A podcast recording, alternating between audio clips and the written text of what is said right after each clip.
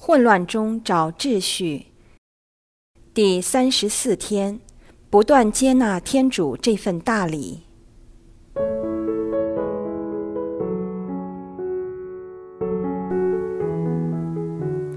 生命中要达到有秩序，生活先要有合适的次序。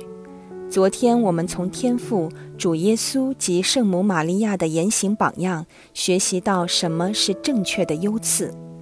口里宣认最重要的事就要先做，不能讲一套做一套，否则我们便是言行不一致。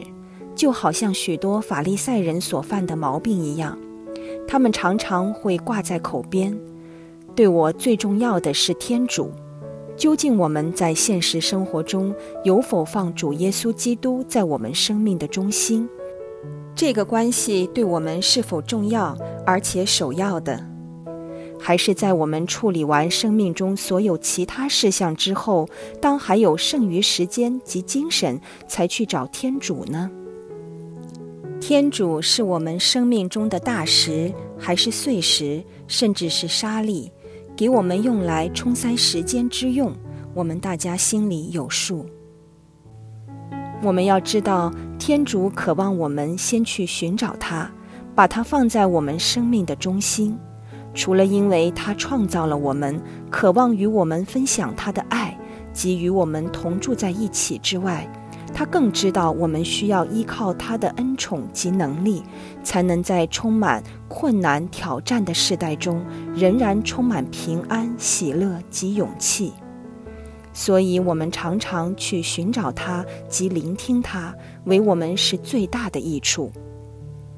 天赋这些心意，可以说显露了他作为一个没有底线的施予者的特质。正因如此。当我们越忙碌，越多事物需要处理时，我们就越需要回到天父身边。情况就好像我们的手机，我们用的越多，消耗越大，就需要越长的时间充电，就是这么简单的一回事。大家也可能听过这句话：我们根本没有能力把一些我们自身并不拥有的东西去给予他人，不是吗？我们没有食物，就不能帮助那些饥饿的人；没有衣服，就不能为人送暖。同样，当我们没有从天主那里得来的博爱、平安与能力，我们哪有能力为主耶稣最小的弟兄姊妹服务？从旧约到新约，从天父供应玛纳到主耶稣在传教时的五饼二鱼奇迹。继而为我们牺牲自己，以他的身体作为我们的日用粮。天主从不间断地照顾着我们身体及灵性上的各种基本需要，但给我们完全自由的天主不会强迫我们到他那里去领受我们身心灵的需求。只是当我们单凭自己单薄的力量挣扎时，天父便会心痛。所以，天父渴望我们懂得选择，安排生活中合适的次序，来找到生命中应有的秩序及适当的节奏，并懂得不断回到活水的源头，在那里汲取生命的活水。但我们首先要知道自己的需要，也有这份谦卑去承认自己的贫乏无力，才会虚心回到父那里去。马尔谷福音第一章三十至三十一节这样描述：那时，西满的岳母正躺着发烧，有人就向耶稣提起他来。耶稣上前去握住他的手，扶起他来，热症随即离开了他。他就伺候他们。生命中没有主耶稣，是缺乏及失落的生命，是不断虚耗的生命。也是患病而不自知的生命。如果我们懂得常常在主耶稣身上获得力量及治愈的话，我们就会好像吸满的岳母一样，立刻有能力去伺候他，以及等待着我们去伺候及照顾的人，即主耶稣所说他那些最小的弟兄姊妹。祈祷是照顾自己最有效的方法。是我们让天主居住在我们之内的邀请。正如我们之前说过，我们无法把自己没有的东西给予他人。若天主是我们可以送给他人最好的礼物，我们必定要不间断地被天主充满，以致满意满谢，才可以倾流到他人身上。圣德兰修女曾这样说：“祈祷能扩阔心灵，直到它能够容纳上主本身这份大礼。”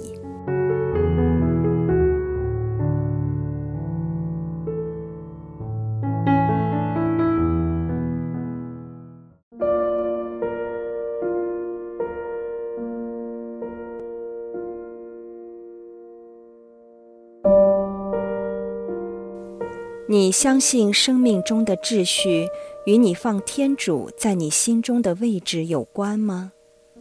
若这个反思令你有所顿悟的话，你会如何重新安排生命中的合适次序？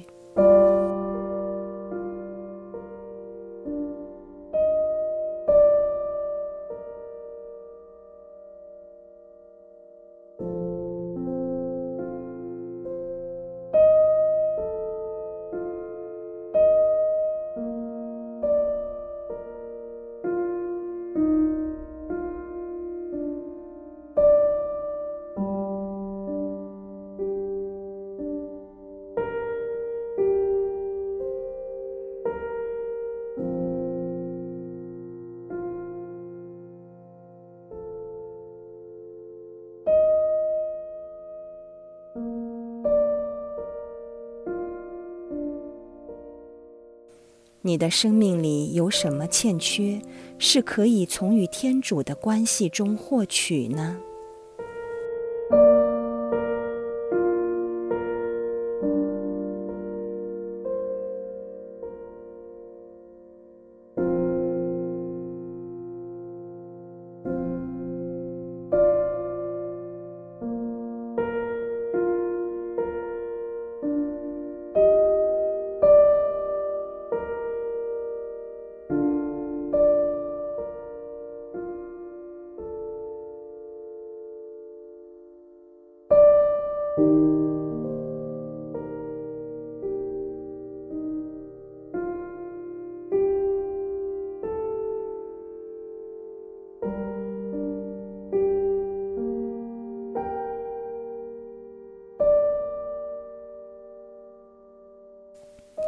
现在，请你静默片刻，让天父无尽施予的目光注视着你，治愈你疲倦的身躯，并以他的平安与恩宠充盈你。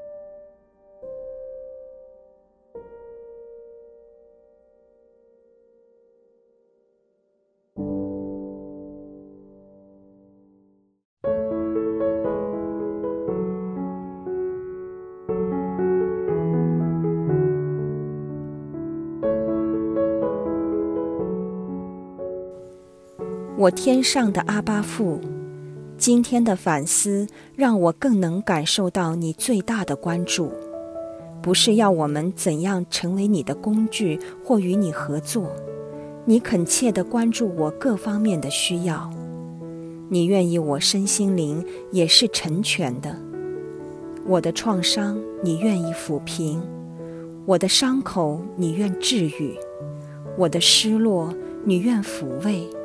我的忧愁，你愿振作。我没有一些最微小的不妥当，是你无动于衷的。我多谢你，让我能真实的感受到你对我的心情。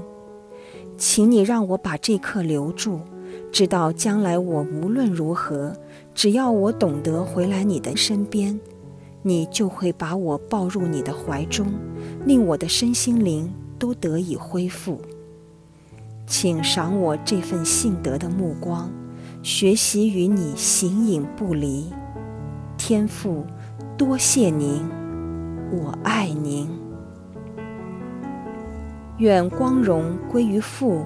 及子，及圣神，起初如何，今日亦然，直到永远。阿门。